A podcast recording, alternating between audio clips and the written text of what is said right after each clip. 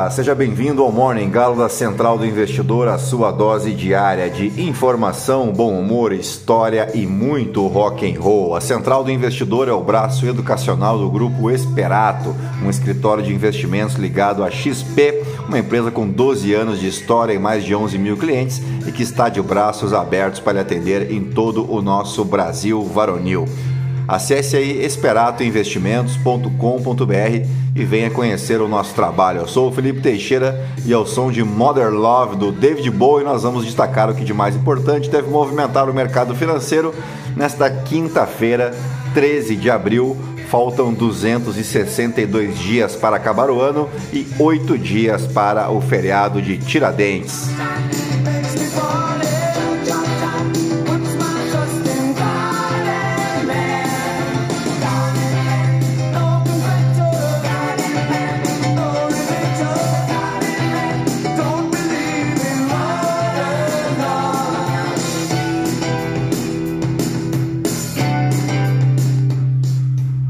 Muito bem, são 4 horas e 48 minutos, 21 graus aqui em Itapema. Hoje é Dia Internacional do Beijo. Olha que beleza! Data que homenageia um dos gestos de carinho mais intenso entre os seres humanos, o beijo, né? Então, um beijão aí para todos vocês, tá bem? Quer dizer, todo mundo não, né? Se tu votou no Zé Trovão, no Bolos, no Danones, no Dudu Bananinha, na Pistoleira dos Jardins, no Pazuelo. Que vergonha, hein? Aí não dá, né? Aí não dá. Também é primeiro dia do Ano Novo tailandês, obviamente na Tailândia. Na verdade, na verdade, o Songkran chamado de Ano Novo Tailandês, começa oficialmente a ser celebrado no primeiro dia da quinta lua crescente e dura três dias, geralmente de 13 a 15 de abril. A contagem dos anos na Tailândia também funciona de modo diferente uh, do, dos países ocidentais aqui, né? Ah, na Tailândia, por exemplo, já é 2563, se não 2023, porque lá eles seguem o calendário budista. E se eu ainda sei fazer contas, os tailandeses estão então há 543 anos à frente de nós reles ocidentais. Na Tailândia, nos três dias do Songkran, as pessoas costumam vestir seus melhores trajes, tomam as ruas para jogar água umas nas outras, e aí vale desde balde de água, né, bexiguinha, pistola de água, uh, e aí a galera fica lá então se molhando e observando os monges, enquanto estes abençoam casas e imagens de Buda banhadas com águas e essências. A crença desse tipo de celebração está baseada no ritual do banho, lavando a alma das coisas ruins e começando de uma fase nova. A água é considerada como um símbolo de pureza religiosa e boa integração entre povos e etnias, fazendo com que, ao participar dessa comemoração, o ato de jogar água uns nos outros é sinal de desejo de prosperidade, harmonia e sorte, o que convenhamos é muito mais legal do que jogar foguete, né? dar tiro para cima, encher a cara, tomar aquelas cidras horrorosas, né? especialmente comer arroz com uva passa e aquela salada de maionese com maçã, né? Ah, que horror! Me inclua fora dessa. Bom, aqui no Brasil é Dia Nacional do Hino Brasileiro o Dia do Hino Nacional Brasileiro é celebrado então em 13 de abril e a escolha dessa data deve-se ao fato que na noite do dia 13 de abril de 1831, a música do nosso hino foi tocada pela primeira vez no Teatro São Pedro de Alcântara, na cidade do Rio de Janeiro, e ficou tão bom, mas tão bom, que a turma canta até hino para pneu, na verdade, até abril de 1831, o hino nacional brasileiro, considerado como nacional, né, era o hino da independência, composto pelo próprio imperador Dom Pedro I, um negócio assim muito democrático, né? Também aniversaria hoje a cidade de Fortaleza, capital do estado do Ceará. E sua toponímia, né, ou seja, o nome Fortaleza, é uma alusão ao forte Skollenborg, o qual deu origem ao município, construído pelos holandeses durante sua segunda ocupação aqui no Brasil entre 1649 e 1654. O lema de Fortaleza, presente em seu brasão, é a palavra em latim fortitudine, que em português significa com força, valor e coragem. Atualmente, Fortaleza é a 11ª cidade mais rica do país em PIB e a primeira mais rica do Nordeste, com 65 bilhões de reais. Possui ainda a terceira região metropolitana mais rica das regiões Norte e Nordeste e é um importante centro industrial e comercial do Brasil, com o oitavo maior poder de compra municipal da nação. No turismo, em 2012, a cidade alcançou as marcas de segundo destino mais desejado do Brasil e quarta cidade brasileira que mais recebeu turistas, de acordo com o Ministério do Turismo. É sede do Banco do Nordeste, da Transnordestina Logística e do, do NOX. A BR-116, a mais importante rodovia do país, começa justamente em Fortaleza. Então, um grande abraço aí para a galera de Fortaleza, parabéns. E agora sim, depois de embevecer vocês com tanto conhecimento, vamos direto ao que interessa. Mas antes, se você gosta do nosso conteúdo aqui da Central do Investidor, nos ajude indicando, compartilhando com um amigo, uma amiga, para a gente somar aí aos mais de 12 mil ouvintes espalhados em 50 países ao longo deste planetinha que não é plano. Ouvintes que você sabe não se misturam com a gentalha. Você pode me seguir também no Instagram, no Felipe_ST. E é isso aí, gentalha, gentalha, gentalha, o som de Dire Straits. Vamos operar!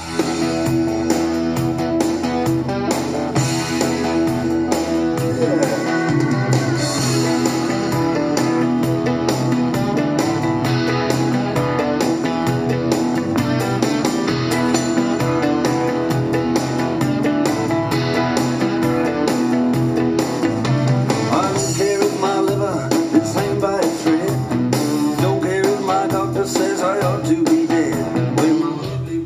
bem, as ações asiáticas encerraram a quinta-feira de forma mista, com os futuros em Wall Street operando levemente no terreno positivo, enquanto os investidores avaliam o quão perto o Federal Reserve está do pico das taxas de juros após os dados de inflação de março nos Estados Unidos.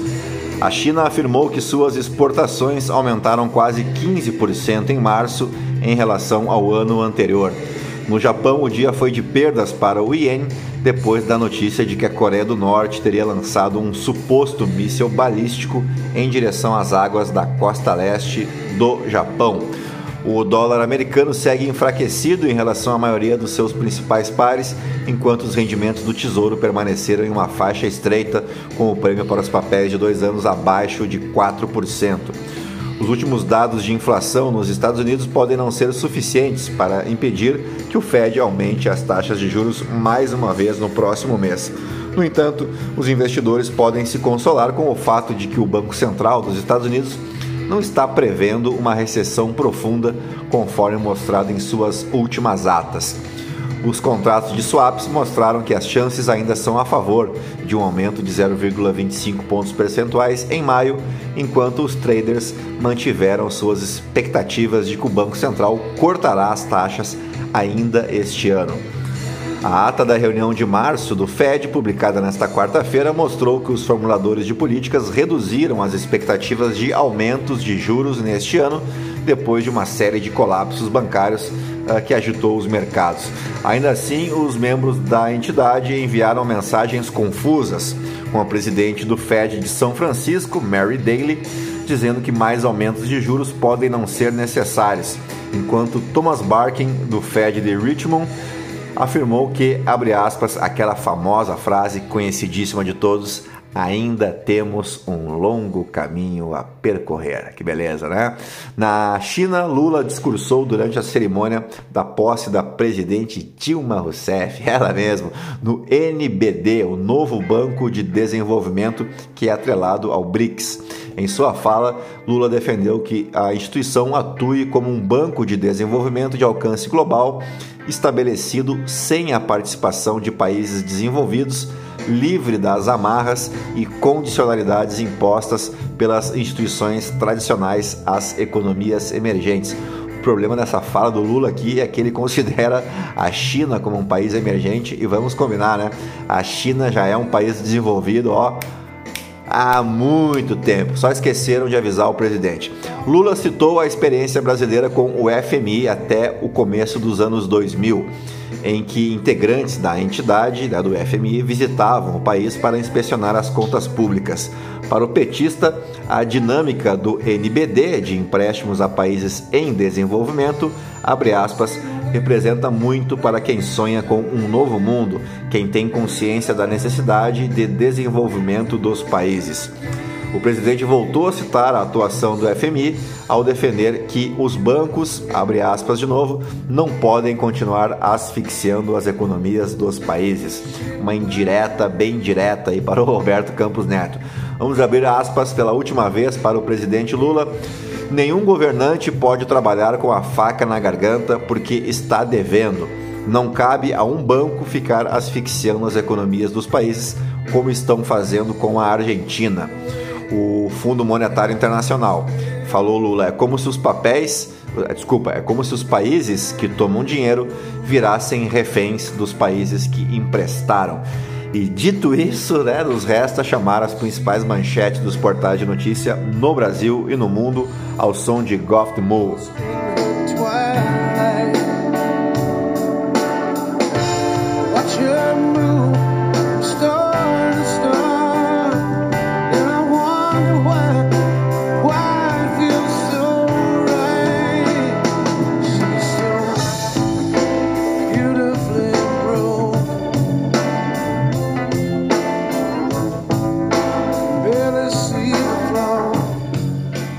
Vamos lá, começamos pelo Estadão. Polícia Federal mira cúpula antiga do GSI, o Gabinete de Segurança Institucional, e militares do Planalto em investigação sobre atos golpistas de 8 de janeiro.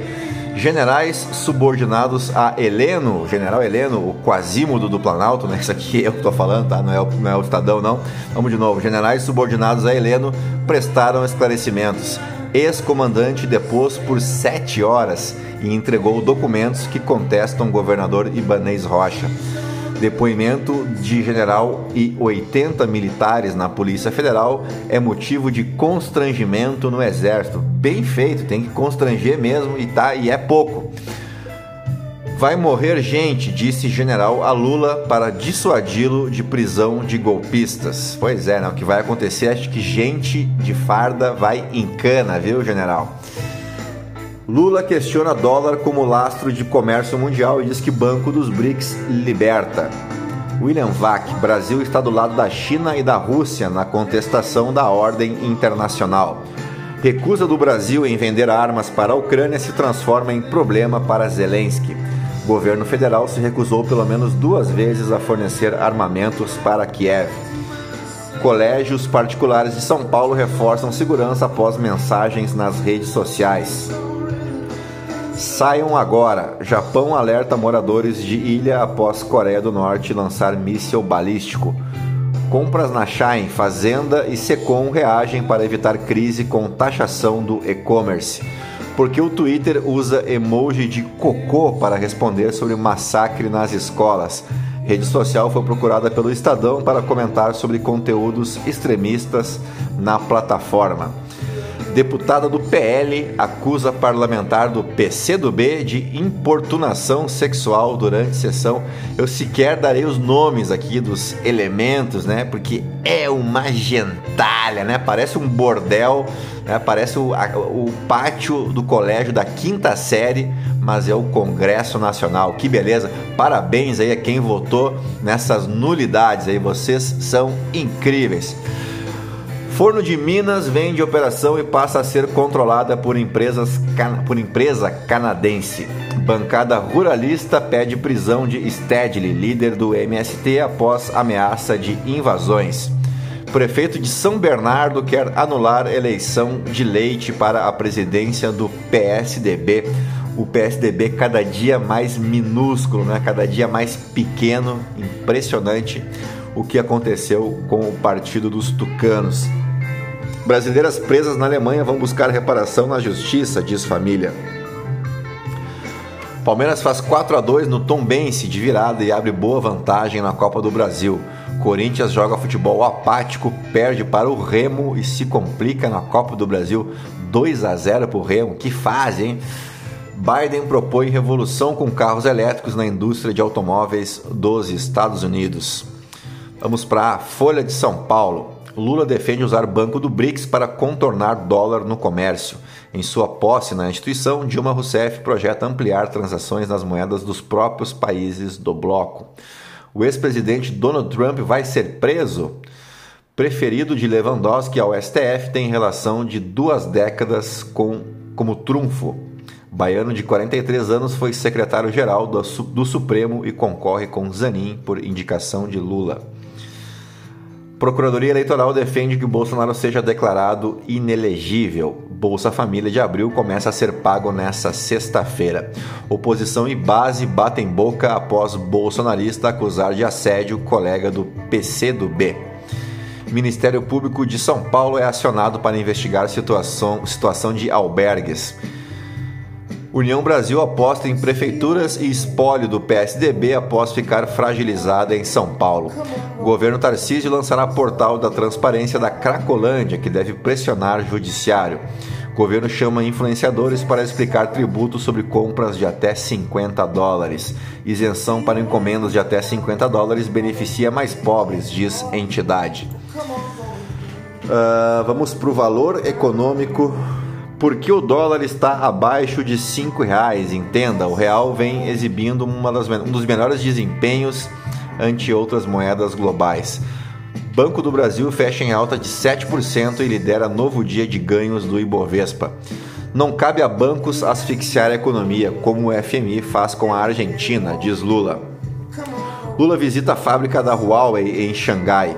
Como calcular o imposto de importação sobre compras da Shine e Shopee?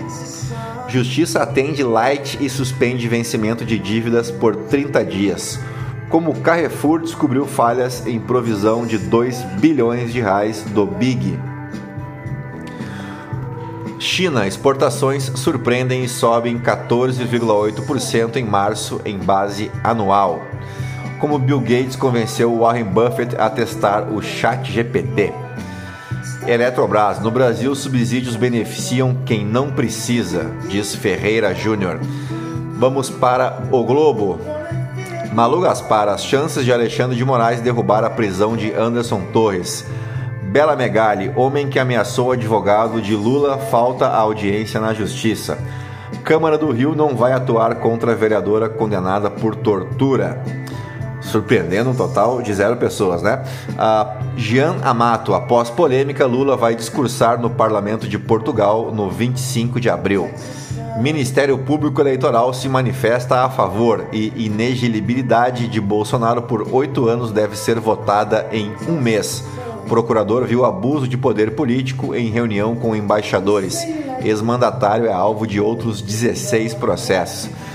Não há o erótico no monastério budista. Foi um choque de culturas, defende monge sobre Dalai Lama.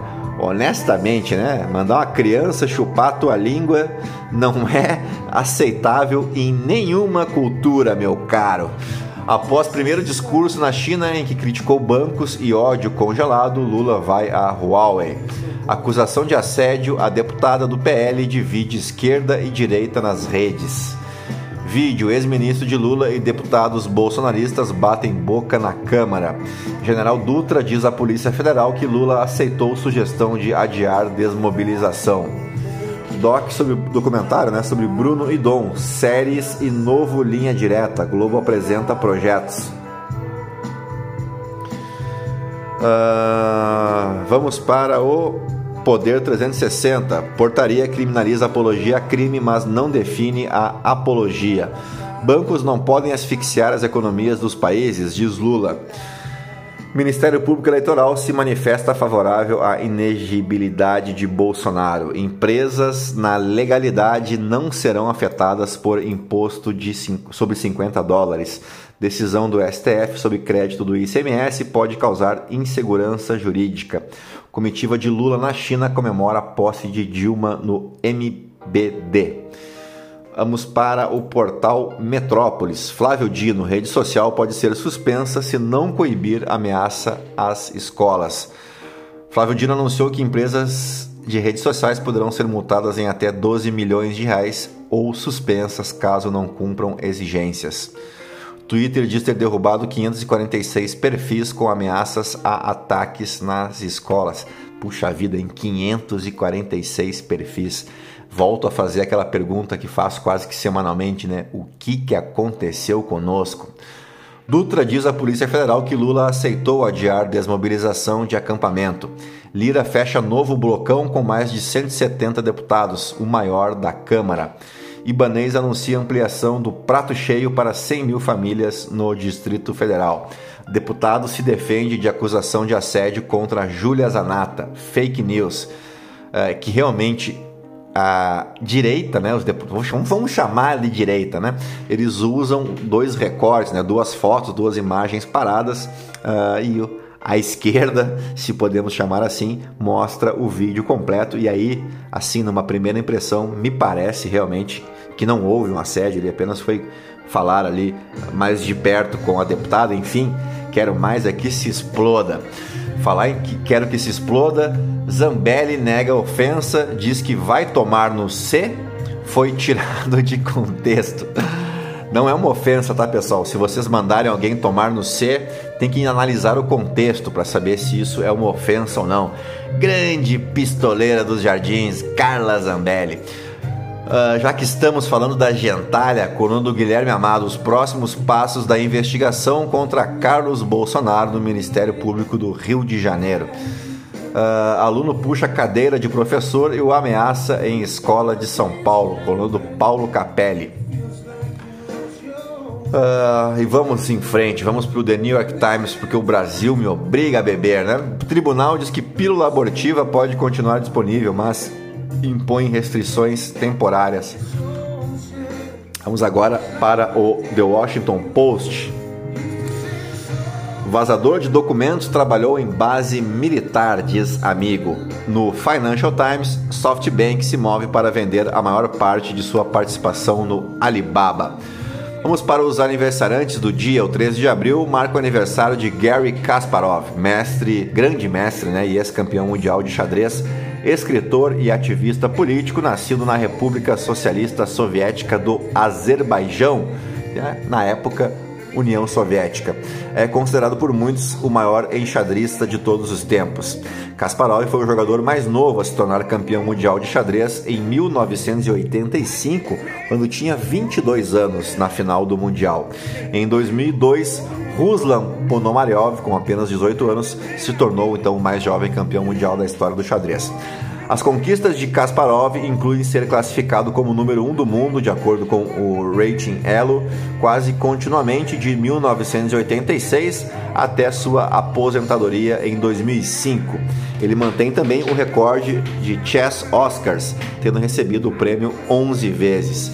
Kasparov também é largamente conhecido por ser o primeiro campeão mundial de xadrez que jogou uma partida contra um computador quando perdeu para o Deep Blue em 1997. Uma derrota bastante controversa, né? Também aniversaria, na verdade aniversariava hoje, 13 de abril, Roberto Dinamite, jogador do Vasco da Gama durante as décadas de 70, 80 e 90. É, ele encerrou a carreira também no Vasco da Gama, onde ele foi presidente do clube entre 2008 e 2014. Uh, também aniversaria hoje o ex-zagueiro do Barcelona, Carles Puyol, que chegou ao clube catalão em 1995, permanecendo até 2014, onde ele ganhou absolutamente tudo, né? Além de vencer a Eurocopa de 2008 e a Copa do Mundo de 2010 pela seleção espanhola. Além de aniversário também dessas pessoas, aí temos o aniversário de morte do grande cantor e músico brasileiro, falecido em 2020, Moraes Moreira, o eterno novo baiano, que ao lado de Baby do Brasil e Pepeu Gomes, lançou oito trabalhos antológicos para a MPB, influenciando aí, influenciados também pela contracultura e pela emergente tropicália, utilizando-se de vários ritmos musicais que vão de samba, bossa nova, frevo, baião, choro e rock and roll. Sugiro a vocês aí a conhecerem os novos baianos que já não são tão novos assim, né? Vamos para os fatos históricos. Começamos no ano de 1943, no, no conjunto aqui né, da, da, Segunda Guerra Mundial, era anunciada a descoberta de valas comuns de prisioneiros de guerra poloneses mortos por forças soviéticas no massacre da floresta de Katyn, resultando em uma crise diplomática entre o governo polonês, no exílio em Londres, e a União Soviética, que negou a responsabilidade.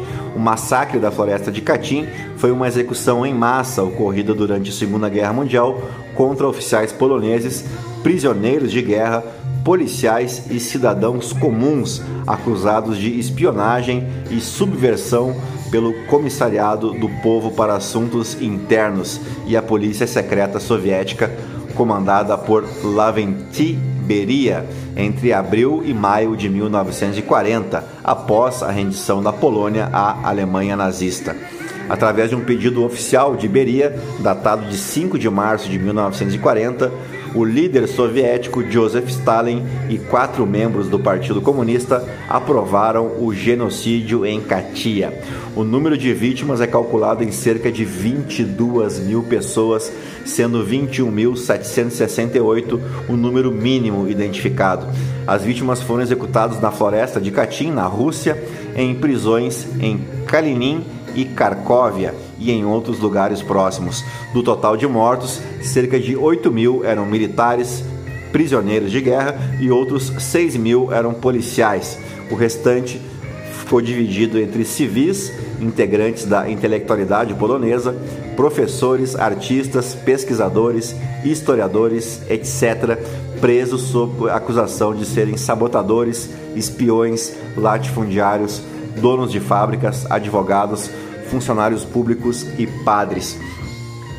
Uh, hoje, realmente, um morning call destinado à maldade humana, porque em um 13 de abril de 1953, o diretor da CIA, Allen Dulles, iniciava o programa de controle mental, o projeto MK Ultra, que foi um programa de experiências ilegais em humanos realizados pela CIA e idealizado pelo agente Sidney Gottlieb, com o objetivo de controle mental e lavagem cerebral de indivíduos durante a Guerra Fria, desenvolvendo drogas e procedimentos a serem usados em interrogatórios e tortura para debilitar e forçar confissões por meio do controle da mente.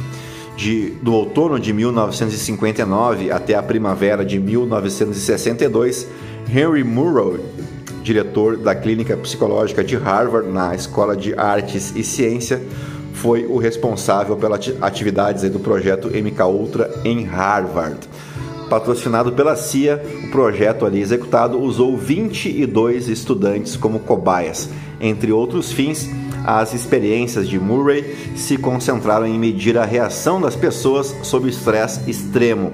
Os estudantes, sem o seu conhecimento, foram submetidos ao que o próprio Murray chamou de ataques arrebatadoramente pessoais e abusivos, que incluíam ataques aos seus egos, ideias e crenças usados como veículo para causar altos níveis de estresse e angústia. Entre os estudantes estava o prodígio intelectual de 16 anos de idade e estudante de Harvard, Ted Kaczynski, que mais tarde se tornou conhecido como Unabomber, um prodígio da matemática que abandonou a carreira acadêmica em 1969 para buscar um estilo de vida primitivo.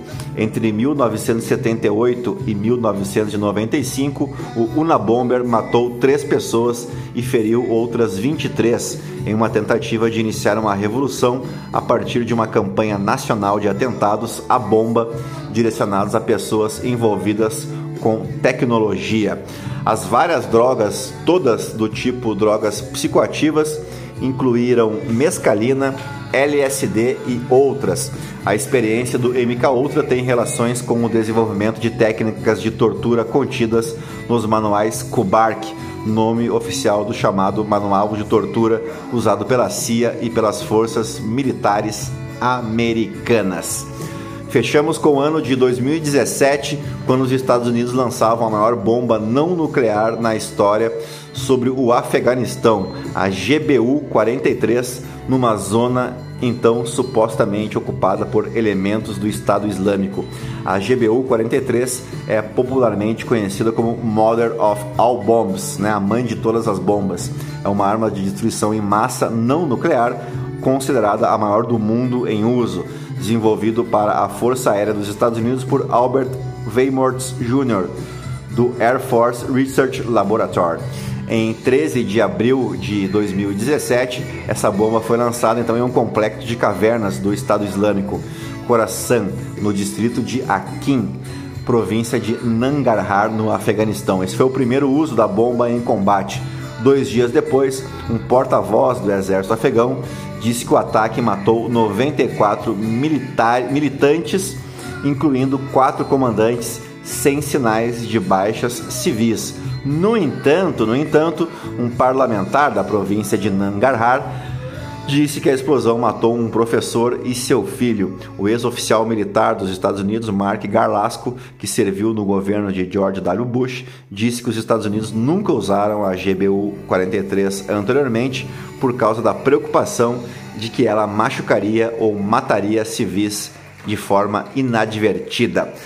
Bom, com esse suco de maldade aí, nós fechamos o Morning Galo desta quinta-feira, 3 de abril, agradecendo, claro, a tua paciência, a tua audiência, te convidando para curtir aí o nosso podcast no Spotify, clicando no coraçãozinho, indo ali nas cinco estrelinhas e avaliando o nosso podcast, e te convidar também, se você é aqui da região do Vale do Itajaí, se você é assessor de investimentos, para o evento da AWZ, que acontece hoje aqui no Hotel Mercury em Balneário Camboriú. Nós da Esperato estaremos lá, uma turma grande, então se você porventura está inscrito aí no evento, vamos nos encontrar lá e bater um papo, tá legal? Desculpa não avisar antes, mas é que o evento não é meu, né? Eu tô indo de convidado, então tô deixando para convidar hoje, tá bom? Grande abraço para vocês aí, até mais. Tchau, fui.